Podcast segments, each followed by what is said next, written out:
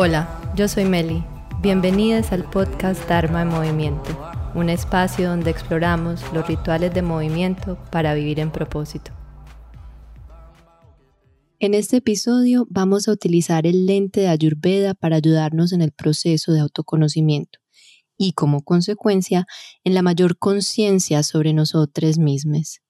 Para los que no sepan qué es Ayurveda, es un sistema natural de medicina que se originó en la India hace más de 3.000 años. El término Ayurveda se deriva de las palabras en sánscrito Ayur, vida y Veda, ciencia o conocimiento.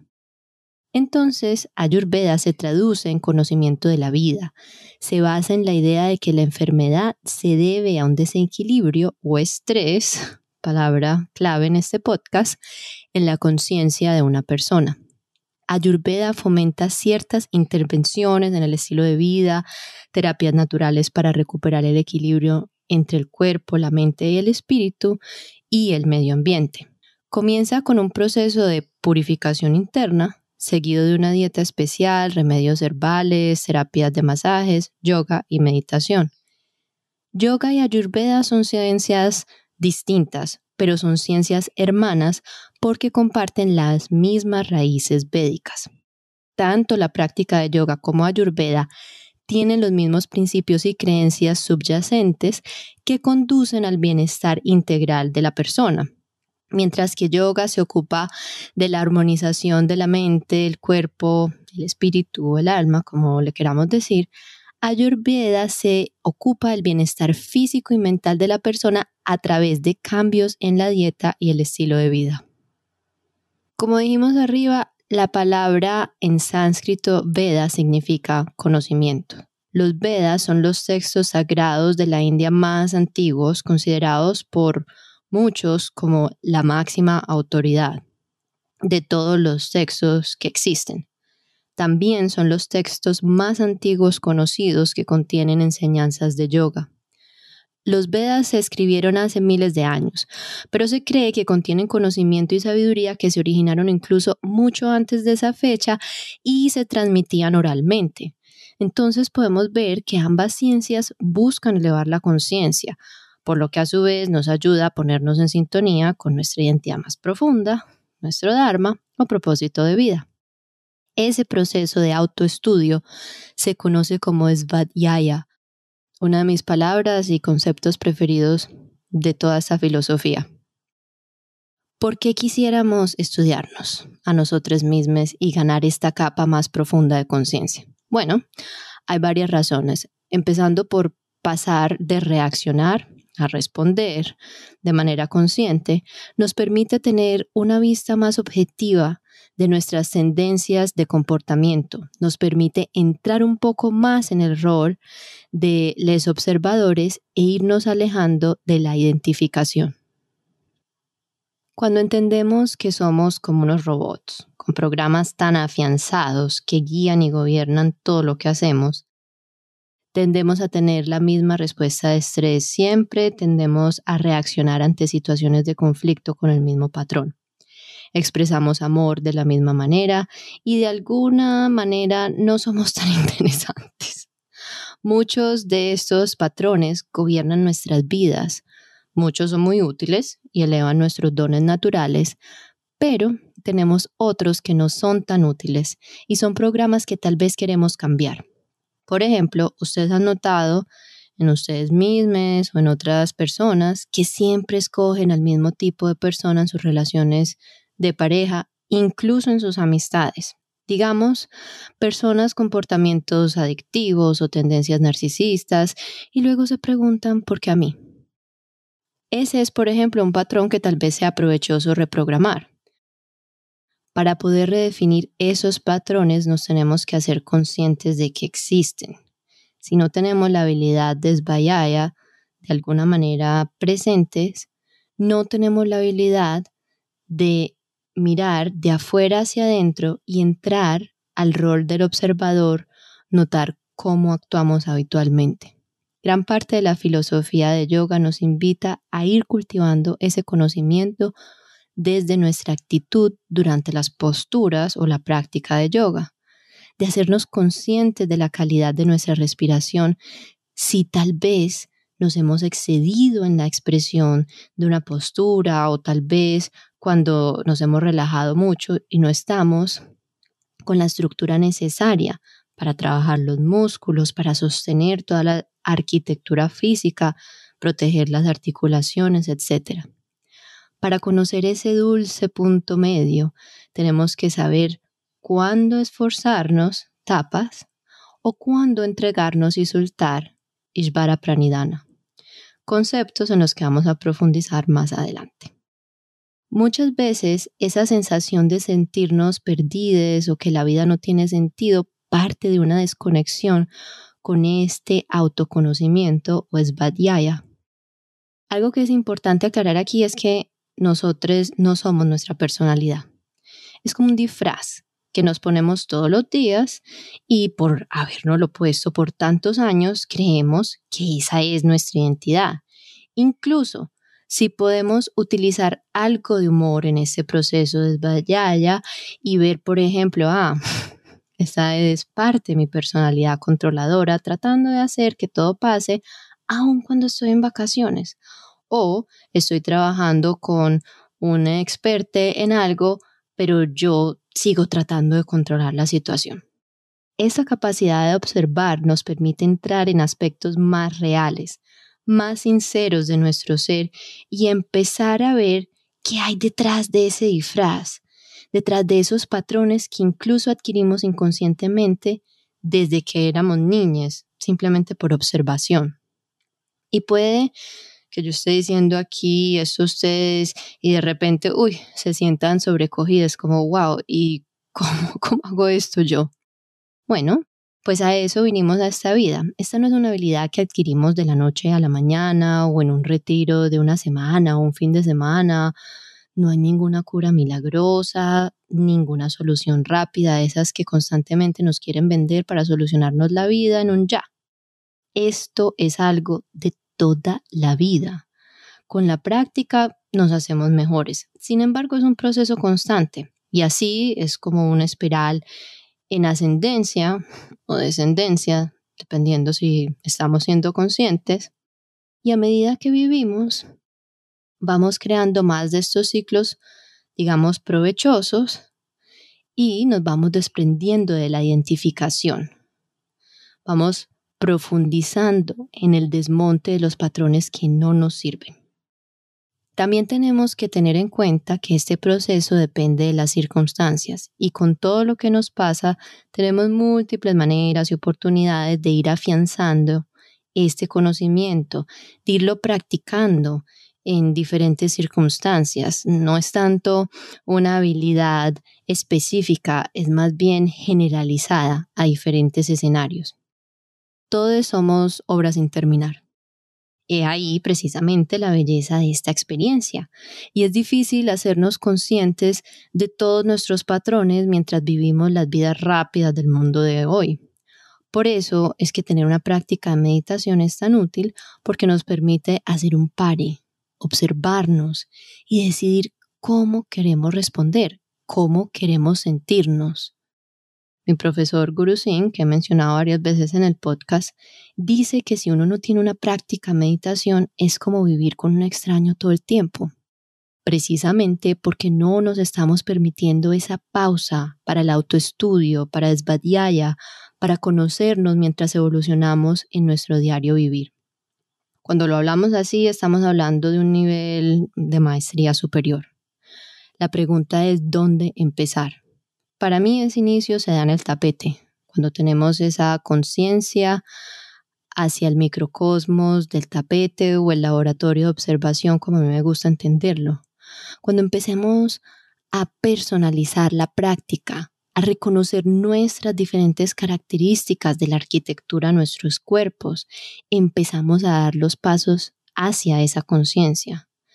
Yo hablo de yoga porque es la práctica de movimiento de todas las que yo he intentado que más me ha permitido esa observación. Sin embargo, hay otras prácticas de movimiento que si se hacen a conciencia pueden generar efectos similares. Precisamente cuando me siento sobrecogida, estresada, ansiosa, me digo a mí misma, ok, vamos a ganar dominio de esta situación primero en el tapete.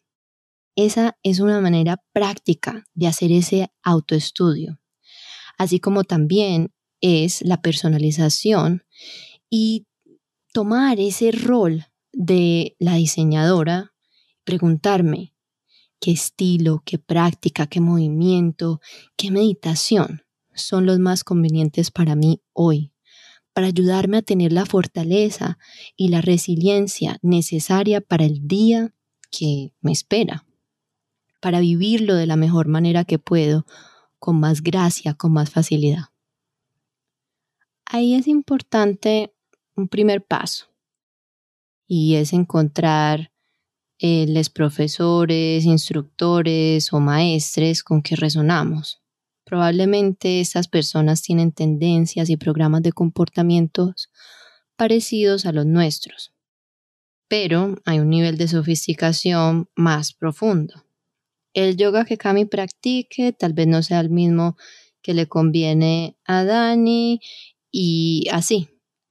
Cada día incluso nos hacemos más específicos, no es solamente el yoga que a mí me conviene en general, es el que necesito hoy dependiendo de mi estado de ánimo, de mi estilo de trabajo. El yoga que Cami practica tal vez no es el mismo que yo necesito o el que Juana necesita o que Andrea debe practicar. Y esto se hace más específico según el día, el estado de ánimo, el tipo de trabajo. Sobre todo si cada una trae un sentido fuerte de autoconocimiento y de autoconciencia. Esto lo vemos en los libros de historia de yoga también. El padre de la práctica moderna de yoga, Krishna Mashaira, enseñaba a sus diferentes discípulos un estilo diferente que él personalizaba según sus necesidades, entre ellos Iyengar, Patais Joyce, y cada uno de ellos luego vinieron a Estados Unidos y enseñaron el estilo que, se les, que él les diseñó específicamente para sus necesidades, las situaciones que lo hicieron tal vez de una manera dogmática, pues claro, se sentían súper bien, era un estilo, algo desarrollado para, para ellos mismos. Todo lo anterior es para que veamos que yoga en esencia es una práctica tan personalizada como la ayurveda y que todo el mundo no debería estar practicando igual. Eso no quiere decir que una clase de yoga no tenga valor y que los estilos modernos que tenemos hoy no nos traen beneficio. Pero cuando ya entramos a entender esa y cualquier otra práctica de movimiento con mayor conciencia, es importante escuchar qué es lo que en verdad necesitamos. Y tú puedes crear tu propia versión ganadora para ti, tus necesidades, siguiendo las habilidades e ideas que voy a compartir aquí hoy. En mi experiencia, la manera número uno de esta personalización es usar el lente Ayurveda. Ayurveda parte de explicar que cada une tiene una composición única de tres doshas o tipos de cuerpos, biotipos. Pero a mí me gusta una versión un poquito más refinada que se refiere a la calidad de nuestra energía, que obviamente se refleja en ciertas características físicas. Estos doshas son fuego, aire y tierra. Tradicionalmente Ayurveda se concentra en balancear el dosha predominante, pero desde la parte de dieta, hierbas, algunos rituales y estilos de vida. Lo que estoy ofreciendo aquí es extender el uso de estos arquetipos energéticos y corporales a la personalización de la práctica de yoga. Y como vamos a hablar ahorita, como primeras pistas de los dones y habilidades con los que nacimos, que hacen más propicio la expresión de nuestros propósitos o dharmas. Saber si tu dosha dominante es tierra, fuego o aire inmediatamente te ayudará a obtener un nivel mayor de svadhyaya, de autoconocimiento, de autoconciencia, tanto en la práctica de yoga como en la vida en general. Y también te servirá como guía para saber en qué posturas o estilos puedes encontrar ese gusto, porque obvio van más con tu tendencia, y cuáles son las que en verdad necesitas para acercarte al balance. Entonces vamos un poco más profundo a entender los doshas. Yo no soy experta en Ayurveda, habrán tal vez muchos de ustedes que ya se hayan hecho quizzes de Ayurveda, que hay en línea o si han visitado a un practicante de Ayurveda. Pero la verdad, les recomiendo que si quieren ir profundo en este estudio, en la parte sobre todo alimenticia, que es mejor que consulten con un experto en este tema. Lo que yo les voy a presentar es algo muy general que es muy útil para entender el aspecto más de la personalidad relacionado con estos conceptos. Entonces empecemos por Bata, el dosha de aire y éter. Para simplificar, lo llamaré el dosha del aire. Cada dosha está compuesto por dos elementos, pero vamos a referirnos al más claro simplemente por simplicidad. Luego tenemos a Pita, que es fuego más agua, pero nos vamos con fuego. Y finalmente tenemos Kafa, que es tierra y agua, y lo vamos a simplificar por tierra. Entonces tenemos aire, fuego y tierra como los tres elementos distintivos de estas energías de las que todos estamos compuestos en diferentes proporciones. Los elementos que componen también nuestra personalidad. A pesar de que aquí estamos sobresimplificando y que en verdad Ayurveda es un asunto de estudio profundo, estos conceptos, así sean simples, nos pueden ayudar a que nuestro tiempo en el tapete sea mucho más eficiente. Nuevamente, no soy experta en Ayurveda, he leído bastante, pero se necesitan tres años o más de educación para uno hacerse practicante de Ayurveda y muchísimos años más de experiencia para tener dominio sobre esta ciencia. Pero estos tres conceptos de Vata, Kapha y Pita nos sirven para saber que tenemos uno predominante, que suele ser tanto lo que nos da unas habilidades únicas, pero también por donde se pueden presentar nuestros desbalances ahí en ese marco tan simple he encontrado el soporte general que me ha ayudado a personalizar mi práctica de yoga y a encontrar un principio o camino para mi estudio, para mi autoestudio y en su proceso una mayor conexión con mi propósito de vida y mi identidad superior o más sincera.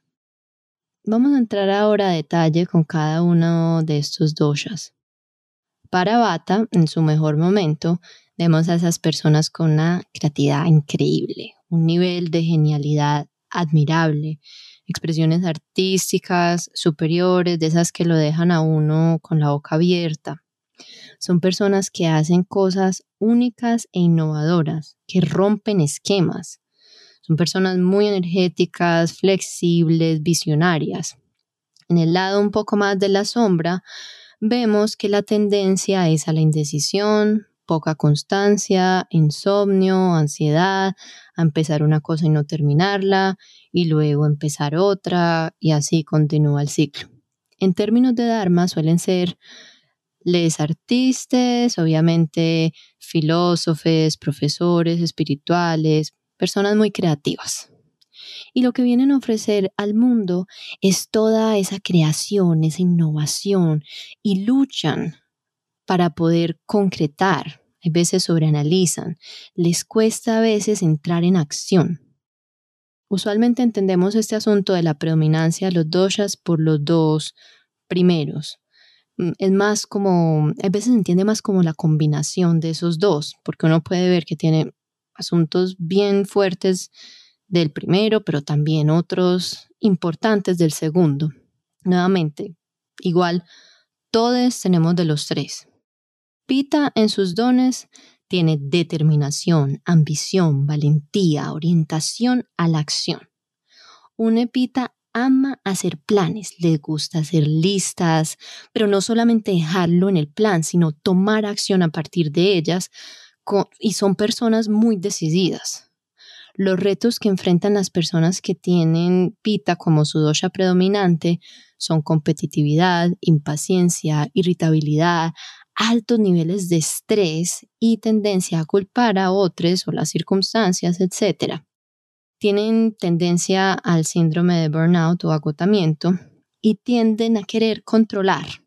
Son personas que trabajan duro, y es una personalidad muy común en líderes, atletas, deportistas de alto rendimiento, personas que trabajan con el cuerpo. Aquí, en este contexto, no sé, una de las primeras personas que viene a mi mente es Elon Musk. Esa habilidad para sacar las cosas adelante incluso casi desde la nada. Obvio, estos son como ejemplos extremos, pero todos podemos ver aspectos de nuestra personalidad en ellos. Ahora hablemos de Kafa. Desde los dones son esas personas con una paciencia increíble, son generosas, tranquilas, excelentes para escuchar. Este es ese tipo de persona que cuando uno está con ellas tienen ese poder de calmarlo a uno, les encanta trabajar con las manos, hacer jardinería, cocinar, literal, estar en contacto con la tierra, construir cosas. Aquí pueden imaginarse a la Madre Teresa, alguien así eh, que lo nutre a uno, no solamente desde la comida, sino en general, que le da esa sensación de paz. El lado oscuro, si no se balancea, esta tendencia es hacia la depresión, pereza, tristeza, resistencia al cambio, dificultad para poner límites y cuidar de sí mismas, porque siempre ponen las necesidades de otras personas primero que las de ellas.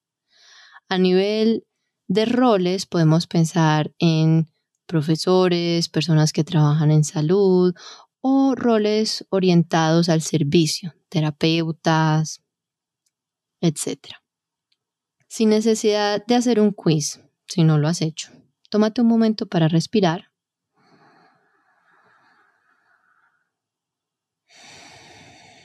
Sintonizarte con el cuerpo y mira cuál de esas tres tendencias es predominante en ti. Recuerda que tenemos de los tres y lo que cambia es la proporción. En mi caso, yo soy kafa bata. Me encantan los animales y las plantas. No me gusta cocinar, eso no lo tengo tanto de kafa. Me gusta escribir, me gusta enseñar lo que aprendo y hay veces tengo tendencias a sentirme algo letárgica aunque con el tiempo he cultivado la disciplina de mis rituales para balancear esas resistencias a moverme. Por el lado de bata, pues tengo mi propio estilo de creatividad, me encanta crear, pensar, imaginar, y así como en CAFA, eso hay veces que me hace llenarme de ideas. Entonces me da algo de análisis parálisis y no sé por dónde empezar.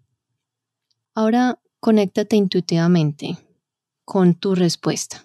Y si quieres después haces un quiz o mejor aún si quieres profundizar y buscar apoyo de un practicante de Ayurveda, pues excelente. Esta descripción que les di es más desde un punto de vista psicoemocional. La mayoría de los quizzes son más con relación al cuerpo. Les batan el cuerpo tienden a ser personas altas, delgadas, las personas pitas son más atléticas, musculosas, las personas cafas son más voluptuosas, tienen huesos grandes, facciones redondas, labios llenos. Ahora volvamos a utilizar los doshas en el contexto de este autoestudio, Svadhyaya. Pensemos cómo podemos balancearnos teniendo en cuenta nuestro dosha predominante. Bata tiene exceso de aire tiende a la indecisión, a la dispersión, necesita concentrarse, necesita enraizarse, poner los pies en la tierra, conectarse y luego a partir de ahí ponerse en acción para que todas esas ideas no se acumulen como aire en la mente y de repente se sientan súper atacadas o sobrecogidas. Buscar la acción les ayuda a la expresión de sus propósitos y que literal no se queden simplemente ahí en sus cabezas. Importante que empiecen por prácticas como yoga restaurativa o yin yoga. Prácticas suaves cerca de la tierra, o sea, literalmente en la tierra. Algo de kundalini para concentrarse puede ser conveniente también y meditar para callar las miles de ideas y ver cuál quieren accionar. Ojo que no es cualquier kundalini, no se trata de las prácticas que suben energía a la mente, porque esto entonces antes tenemos el efecto contrario, sino por ejemplo mantras que ayudan a enfocarse.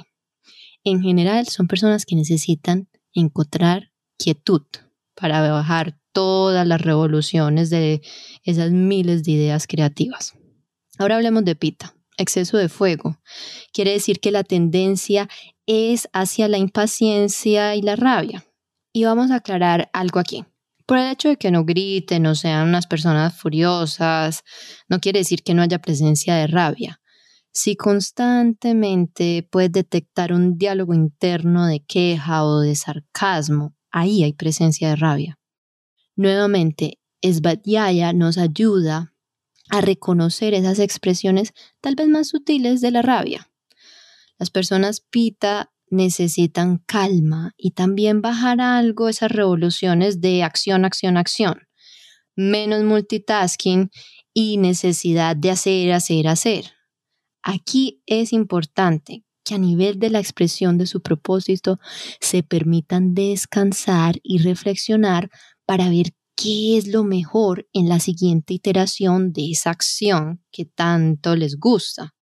Y las prácticas de yoga recomendadas o de movimiento serían secuencias lentas, sostenidas, tal vez de hatha o vinyasa, también algo de yin yoga, algo de yoga restaurativa. Naturalmente, una persona pita no va a querer algo suave y lento, y una persona bata tampoco. Una persona pita quiere una clase fuerte, pesas, crossfit, Bikram, power yoga, correr todas las maratones del mundo.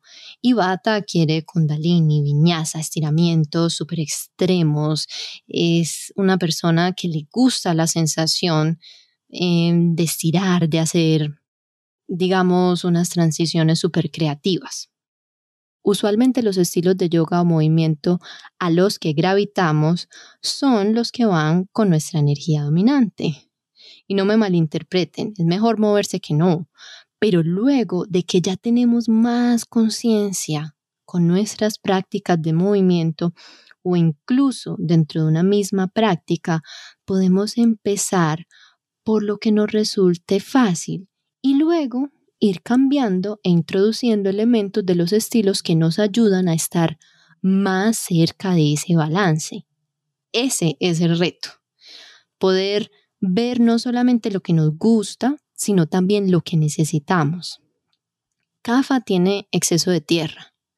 Ahí es donde queremos más movimiento, energía, algo más de velocidad.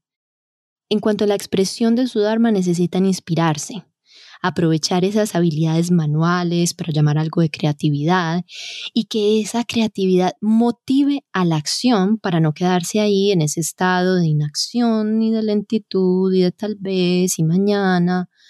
Los estilos de yoga y movimientos más convenientes son vinyasa, kundalini, power yoga, cardio, en mi caso descargas salseras. Una persona CAFA necesita energizarse. Igualmente no es lo que quieren hacer de entrada. Tal vez una persona CAFA quiere algo lento, suave, tranquilo. En fin, nuevamente, lo que queremos o nuestra tendencia es lo que nos hace sentir bien, pero no es necesariamente lo que nos va a llevar al balance. Lo importante es partir de ese momento, ya de esa facilidad donde estamos y irnos lentamente llevando hacia donde queremos llegar. Porque si de una a una persona pita le decimos ya empieza una clase de yoga restaurativo, va a haber resistencia. Entonces, Bata puede comenzar, por ejemplo, con una práctica de Kundalini, que sí eleve algo la energía, pero terminar con una meditación con mantra que le ayude a enfocarse. O puede empezar con una clase de viñasa de movimientos grandes y de transiciones súper creativas que va cambiando a posturas más sostenidas, bajando las revoluciones y luego terminar con unas cuantas posturas de yin, donde sostenga, encuentre quietud por algunos minutos. De esta manera vamos cerrando la brecha de lo que queremos a lo que necesitamos. Esa sofisticación en la práctica solo puede venir de ese proceso de autoconocimiento, de autoconciencia de Svadhyaya. Ahora miremos Pita. Pita quiere logros. Les encanta decir que hicieron una práctica de Kundalini donde sostuvieran los brazos arriba por 20 minutos. Les encanta esa dulce tortura. Quieren sudar, quieren el reto. Literal, quieren fuego. Porque si no, en sus mentes no vale la pena, si no, no es ejercicio y no sienten que han hecho algo. Entonces, ¿cómo pueden cerrar la brecha? Pueden hacer kundalini y cerrar con algo de yin, pueden correr y luego hacer algo de yin, pueden hacer un super power flow bien atlético y luego ir bajándole el nivel con unas posturas más sostenidas de hatha y al final algo de yoga restaurativa. Si les decimos que de una vayan a sentarse a meditar o a una relajación, ni siquiera lo van a considerar. Finalmente, Kafa, la tierra quieren descansar, pero lo que necesitan es energía para poder servir y poner sus intenciones en acción. Entonces, al contrario, pueden empezar con algo de yin yoga, eh, unas posturas de piso y luego ir pasando y haciendo que eh, esas posturas ya no se sostengan por tanto tiempo y de repente la práctica se convierte en una práctica de viñaza una secuencia que va ganando velocidad y un poco más de fuerza. O pueden hacer una serie de hatha y luego hacer un kriya de kundalini con respiración de fuego que eleve la energía.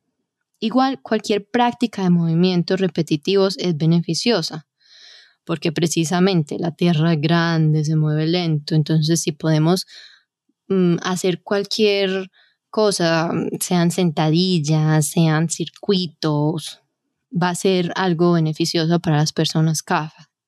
Buscamos la polaridad. Eso es lo que incrementa la energía que necesitan. Aquí también tenemos que ver que a pesar de la tendencia que tengamos, a veces todos nos sentimos cansados, mm, algo lentes. Ahí entonces es importante empezar con algo suave y desde la tierra, muy CAFA y preguntarnos si queremos algo más movido. Tal vez sea una clase de bar o una clase un poco más cardio, algo de saltar, kickboxing. Bueno, en el mundo de yoga puede ser viñasa, power. Se trata de buscar algo más movido para energizarse y es muy valioso independiente de qué dosha predominante sea.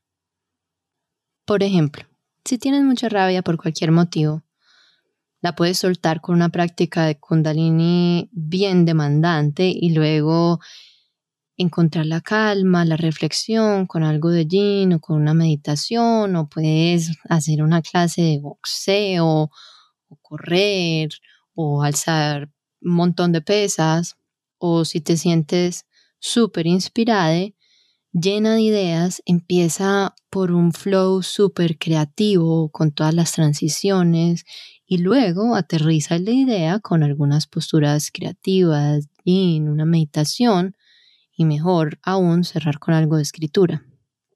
Nuevamente, todo esto parte de uno conocerse, con afianzar ese conocimiento, esa conexión profunda con nuestra identidad más sincera para buscar las prácticas que nos llevan a ese nivel general.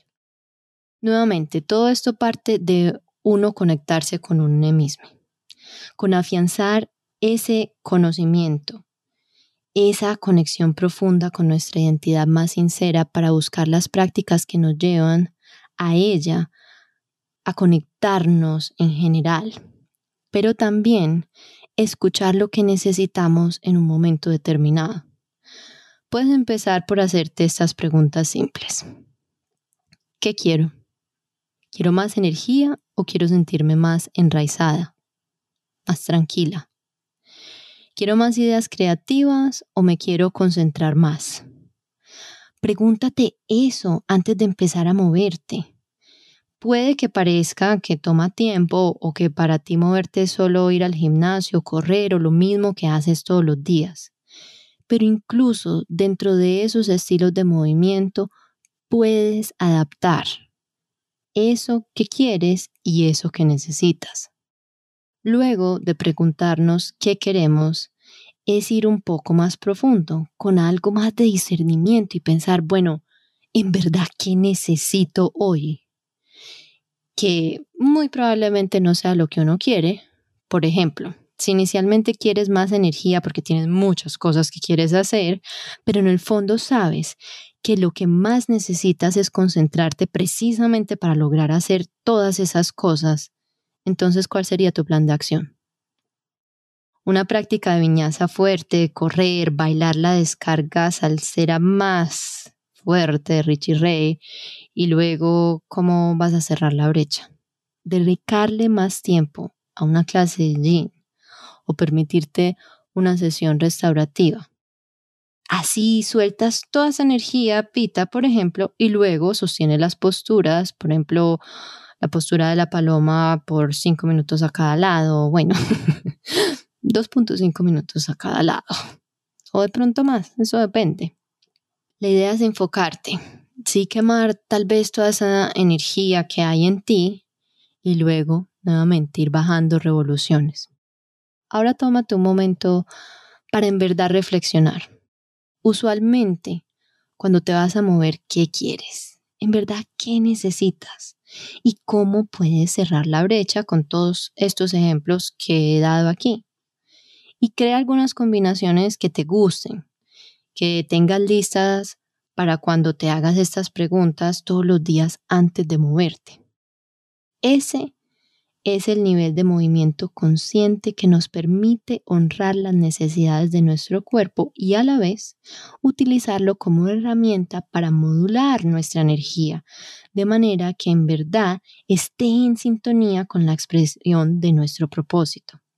Este es el nivel de sofisticación al que podemos llegar cuando en verdad nos disponemos a cultivar Svadhyaya, empezando por el laboratorio de nuestro tapete o cualquiera que sea tu práctica de movimiento. Aquí es donde pasamos de concentrarnos en los beneficios 100% físicos, cuando el movimiento nos permite trascender hacia nuestra identidad más sincera, nuestra identidad superior, y vivir en propósito. Esa es la conexión. Desempacamos bastante en este episodio. Te recomiendo que si quieres tal vez escribir sobre estas preguntas que hago aquí o tal vez si notas desde ya cuál es tu tendencia, que lo vuelvas a escuchar las veces que sea necesario. Y si esta información resuena contigo, ante todo, disponerte al estudio profundo de ti mismo a través del movimiento. Si te interesa ir más profundo en tu práctica conmigo y quieres que te ayude a construir ese plan de acción, puedes reservar una cita exploratoria conmigo donde podemos analizar tus tendencias a mayor profundidad y luego podemos diseñar prácticas que respondan tanto a lo que quieres como a lo que necesitas y sobre todo personalizarlas para que te apoyen a vivir en propósito que te apoyen en todas las necesidades y los roles de tu día. La sesión es gratis y no tienes que sentirte obligada a trabajar conmigo después de ella. Igualmente te será muy útil, incluso así sea para hacer una lista de reproducción de videos de YouTube. Así fue como yo empecé.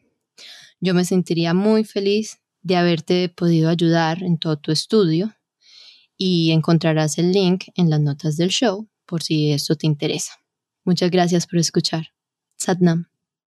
Te agradezco si puedes compartir este podcast con alguien a quien le pueda servir. Si tienes alguna pregunta, me puedes escribir o mandarme un DM por Instagram. Satnam.